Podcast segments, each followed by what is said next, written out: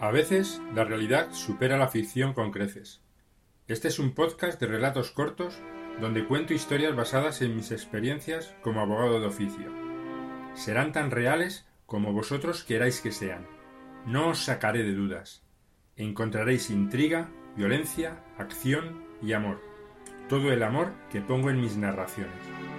Soy Anselmo Carrasco Merlo, el autor de esta locura que trato de contagiar, a la que he bautizado como Crónicas de un abogado de oficio, ficciones de la vida real. Otro sí digo, comenzamos.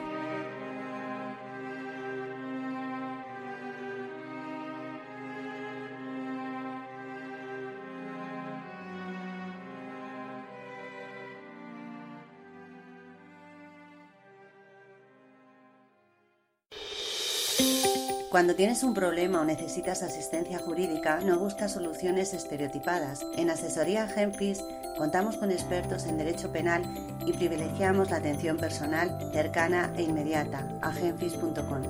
Llámanos al 91 677 2215 o ven a vernos a nuestro despacho en Torrejón de Ardoz, en la calle San Isidro número 1, primero derecha, junto a la Plaza Mayor. Experiencia y ética profesional a tu servicio.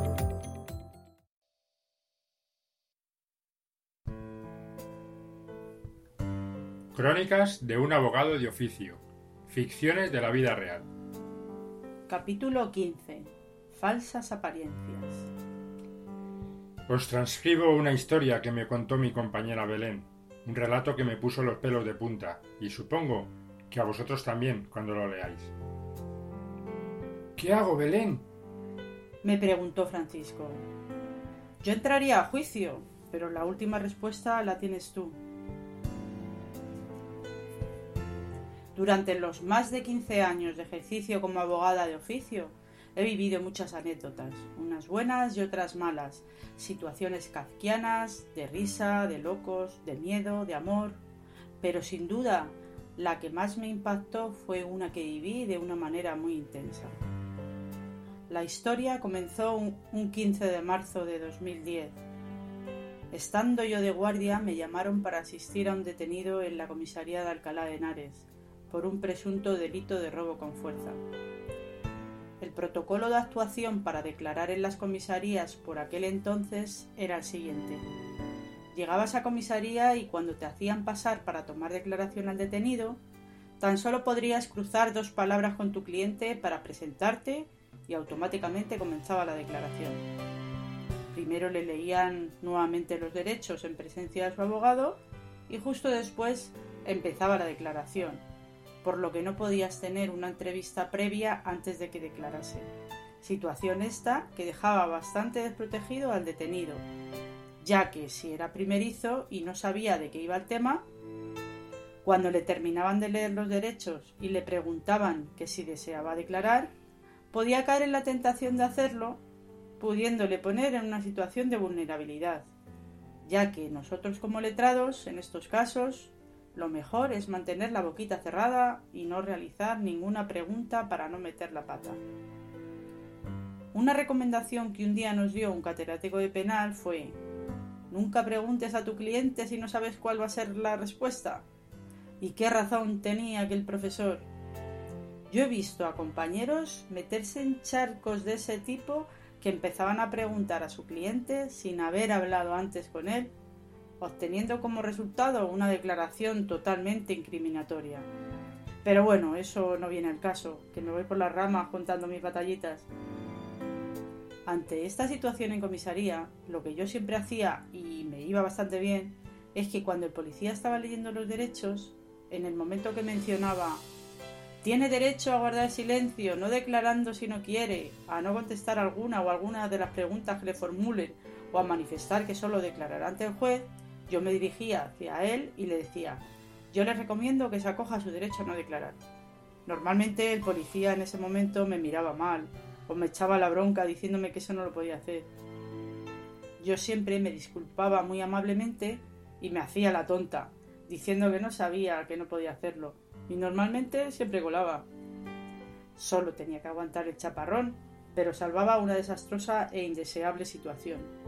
Pero ese día me tocó el policía a borde y en el momento que solté mi speech me montó un pollo que casi salgo de allí esposada.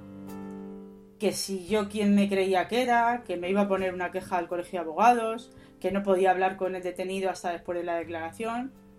Me tocó tanto las narices que le dije que hiciera lo que quisiera, que me pusiera la queja si lo estimaba conveniente. Mi cliente cogió onda de todo ello y no declaró. Y cuando terminamos le pedí la placa, porque yo sí le iba a poner una queja sobre el tratamiento que me había dado. Y fue entonces cuando se tragó sus humos y me pidió disculpas por las formas y el asunto entonces quedó en tabla. A raíz de ese día aprendí mucho y para que no me volviera a suceder lo mismo, se me ocurrió un truco infalible en el que todos ganásemos. Win to win. Lo que hacía era lo siguiente. Cuando llegaba el momento de la lectura de derechos, interrumpía al policía y le preguntaba Señor agente, ¿le puedo aconsejar a mi cliente que no declare? Obviamente, el policía me contestaba que no, y con una sonrisa pícara en su rostro me decía Señora letrada, ya sabe usted que no puede hablar con su cliente hasta que acabemos con la declaración. Y ya está, objetivo conseguido. El cliente se había enterado de mi mensaje y el policía estaba satisfecho también porque no había hablado con mi cliente. En definitiva, todos contentos. Cuando llegué al juzgado y una vez vi todo el expediente, me entrevisté con el cliente y me contó lo sucedido. Él trabajaba para una empresa de seguridad la cual arreglaba los cajeros automáticos del banco, y ese día tenía que hacer un ingreso en uno para poder pagar el recibo que pasarían al día siguiente. Como el aceptador de billetes estaba estropeado, lo que hizo fue arreglarlo para poder ingresar el dinero y cuando se disponía a realizar la operación le detuvo la policía. Al parecer, durante los meses de noviembre y diciembre del año 2009 se habían estado realizando sustracciones del cajero, donde se realizaban los ingresos. Y según ponía de manifiesto la policía, el modus operandi, la forma en la que procedía el caco para robar, era manipular el módulo de ingresos del cajero automático colocando algún tipo de dispositivo en el cual se almacena el dinero ingresado por los clientes para posteriormente regresar para sustraerlo. El banco ya había puesto denuncias desde el mes de diciembre de 2009, pero no se había podido coger al ladrón. Esto mismo que me contó a mí de forma reservada, se lo contó al juez, y al salir le expliqué el procedimiento, que yo tenía que pedir una serie de pruebas a su señoría para poder esclarecer los hechos y que hasta que saliera al juicio tardaría por lo menos unos años, pero que ya le iría informando. Una vez que se acabó la fase de instrucción y se practicaron todas las pruebas solicitadas, tanto el Ministerio Fiscal como la acusación particular presentaron sendos escritos de acusación en los cuales solicitaban que se le condenara a mi cliente como autor de un delito continuado de robo con fuerza en las cosas, a la pena de tres años de prisión y a una responsabilidad civil de 11.180 euros.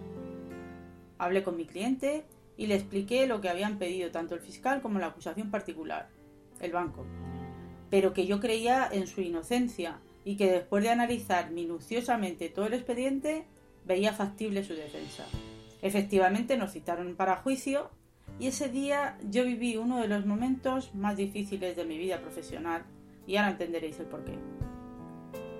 Quedaban unos 15 minutos para que nos tocara entrar a juicio. El juzgado iba con retraso, cosa que sucede día sí y día también. Llevábamos esperando más de dos horas y yo estaba hablando con mi cliente explicándole las dos posibilidades que teníamos. Podemos entrar a juicio para defender su inocencia y que saliera suelto, situación esta que yo veía muy viable, ya que las pruebas incriminatorias que habían eran muy débiles y se podían desvirtuar o bien teníamos la posibilidad de entrar a negociar con el fiscal para poder llegar a una conformidad, ya que había estado hablando con la acusación particular y aceptaba la conformidad siempre y cuando se abonara la responsabilidad civil de los 11.180 euros.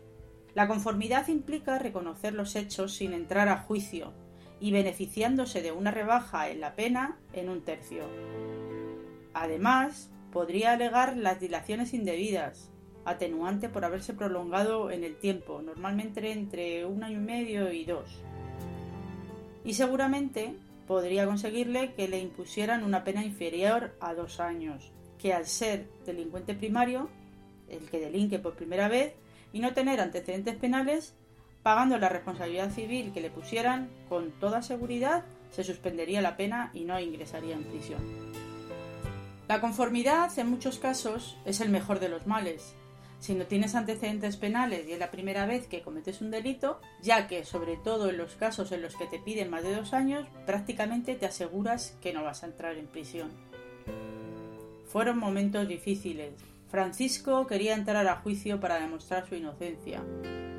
Me repetía una y otra vez, Belén, yo no lo he hecho, no lo he hecho, no me he llevado nada. Tan solo quise arreglar el cajero para ingresar el dinero para pagar mis deudas. Yo no lo he hecho, no lo he hecho. Yo le decía, pues entonces no te lo pienses más. Si no quieres conformar, entramos a juicio y ya está. Sabes que yo quiero entrar a defender tu inocencia. Pues no solo te creo a ti, sino que las pruebas que hay son muy débiles. Entonces, de repente me miró y me preguntó, si entramos a juicio, ¿tú me puedes asegurar 100% que no voy a salir condenado? No, ni yo ni nadie te puede asegurar que saldrá de este juicio. Mojándome, te puedo decir que tienes un 80% de posibilidades de que salgas a suelto. Belén, no hay duda. Aunque hubiera un solo 1% de posibilidad de que saliera condenado, no puedo permitirme ir a la cárcel. Ante aquella respuesta, entré junto con mi compañero a hablar con el fiscal y después de una larga negociación, para que me apreciase el atenuante de dilaciones indebidas, así como que me ajustase la indemnización pedida por la acusación, que nos querían meter todos los robos que habían cometido muchos meses atrás y de los cuales no había ninguna prueba incriminatoria, ya que entendíamos que parte de ella no estaba dentro del periodo por el que se le estaba acusando a mi cliente Conseguí que se le quedara la pena en tan solo seis meses de prisión con una indemnización al banco de 5.390 euros. Salí a hablar con mi cliente y le conté lo que había conseguido negociar con el fiscal y que tan solo le pedían seis meses de prisión. En otra circunstancia habría estado contenta por salir a informar a mi cliente la gran propuesta del fiscal que había conseguido, pero en esta ocasión se lo contaba sin ganas porque lo que realmente yo quería era entrar a defender su inocencia, pero entendía que quien se jugaba a la cárcel era él y no yo. Transcurrió un buen rato sin articular palabra y yo le dije, ¿qué pasa, Francisco? No lo he hecho, no lo he hecho. Me va a costar reconocer los hechos. Es muy duro admitir que has hecho algo cuando eres inocente. Me dijo entre lágrimas ver a un hombre de un metro noventa, sesenta años, bien parecido, pelos barbacanosos, correcto, educado, totalmente derrumbado, me costaba aguantar emocionalmente la situación. Pero tampoco entendía el motivo por el cual no quería entrar. Estaba prácticamente ganado. Además, no tengo ni un duro. No sé cómo voy a pagar esa cantidad de dinero.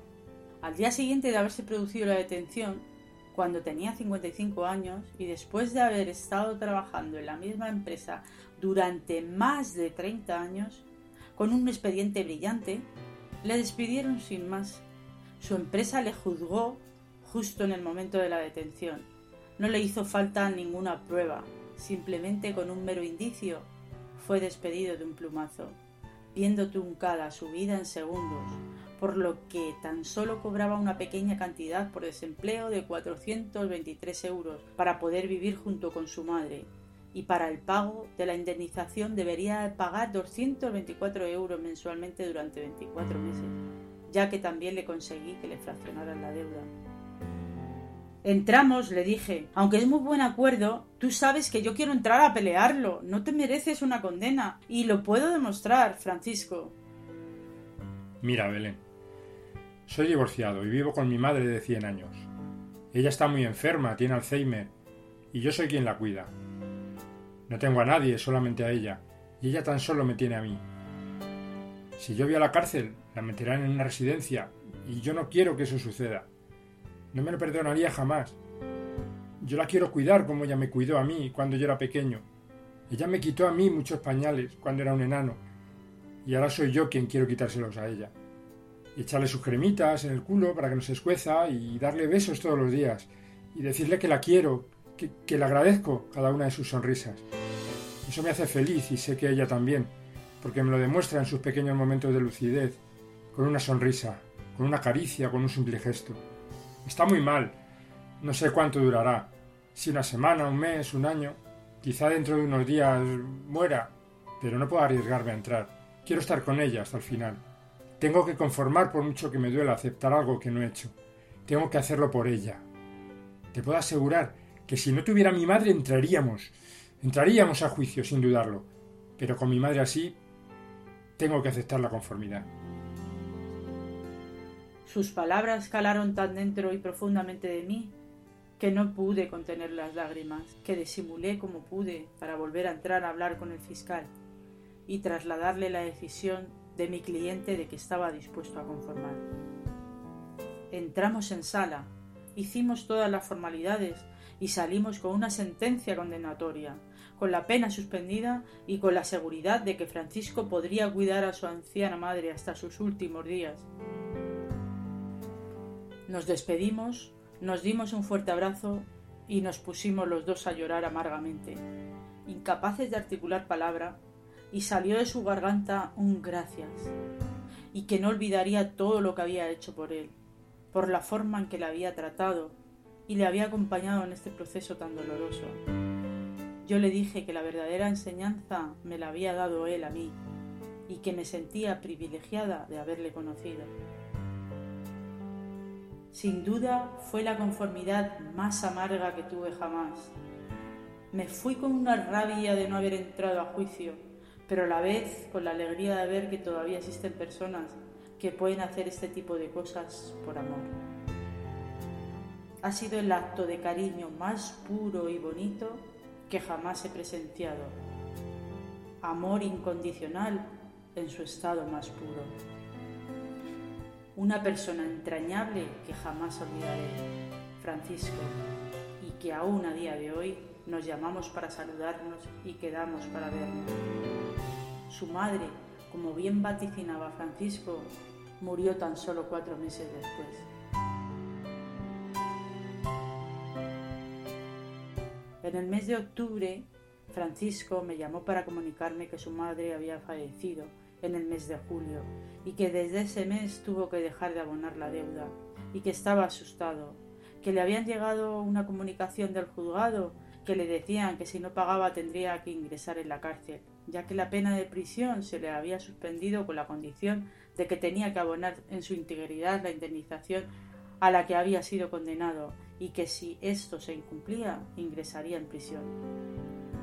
Yo por aquel entonces ya me había dado de baja en el turno de oficio y en principio ya no le podría llevar el asunto. El protocolo que debería haber seguido en ese momento era decirle a mi cliente que yo ya no era su letrada y que tenía que solicitar que le nombraran un nuevo letrado para que pudiera contestar al requerimiento efectuado por el juzgado. Pero no lo hice. No le dije nada, Pensé que ya había pasado por demasiadas situaciones difíciles y traumáticas y yo no iba a ser una más. Otro largo y caprichoso recorrido administrativo y burocrático que le iba a dar más dolor. No me lo pensé ni un momento. Le dije que me enviara ese mismo día toda la documentación que tuviera para hacer todo lo posible por solucionarlo. En estos casos, al dejar de ser de oficio, yo actuaría como abogado privado, pero él nunca se enteró. Yo sentía la obligación y la necesidad de ayudarle en todo lo que pudiera. Recabé toda la información, le estuve dando muchas vueltas al asunto para ver qué podía hacer para evitar que fuera a la cárcel. Presenté un montón de escritos acreditando la insolvencia de Francisco y al final solicité que se requiriera la totalidad de la deuda a la empresa para la cual estaba trabajando mi cliente como responsable civil subsidiario. En el mes de noviembre me notificaron que la empresa había ingresado la totalidad de la deuda y que el procedimiento quedaba archivado. Inmediatamente me puse en contacto con Francisco para darle la buena nueva. Por fin le iba a comunicar algo bueno. Su gratitud fue inmensa repitiéndome una y otra vez que no sabía cómo me iba a agradecer todo lo que había hecho por él. Yo le dije que era mi trabajo y para mí la mayor satisfacción era que por lo menos le había conseguido ahorrar unos euros, euros que le hacían mucha falta. Quedaba un par de días para el día de Nochebuena de ese mismo año, cuando llamaron a la puerta y preguntaron por mí. Era el cartero que traía un voluminoso paquete. Me resultó raro, ya que no había pedido nada. ¿Cuál fue mi sorpresa cuando, al abrirlo, descubrí una pata de jamón una botella de whisky de una marca renombrada y un folio doblado por la mitad y pegado a los lados haciendo efecto de sobre que aún a día de hoy he sido incapaz de abrir. El sobre en cuestión decía Con todo mi cariño y agradecimiento para los reyes de tu hijo. Regala la ilusión. Felices fiestas. Postdata. Perdona por el envoltorio, no tengo un sobre. Francisco. No pude terminar de leerlo y me puse a llorar desconsoladamente. Y aún, a día de hoy, al recordarlo, no puedo evitar emocionarme. Si evocamos al amor incondicional, seguramente que nos venga a la mente el amor de una madre hacia su hijo. Es lo normal, un amor puro que no espera nada a cambio. Pero cuando presencias lo contrario, ese amor lo ves de un hijo hacia su madre, te resulta cuanto menos conmovedor y se clava en la retina y en el alma. No caigamos en la trampa de juzgar aunque ya hayan sido juzgados. No sabemos las causas y a veces las cosas no son las que parecen, por muy claras que parezcan. Dedicado con todo mi cariño a Francisco.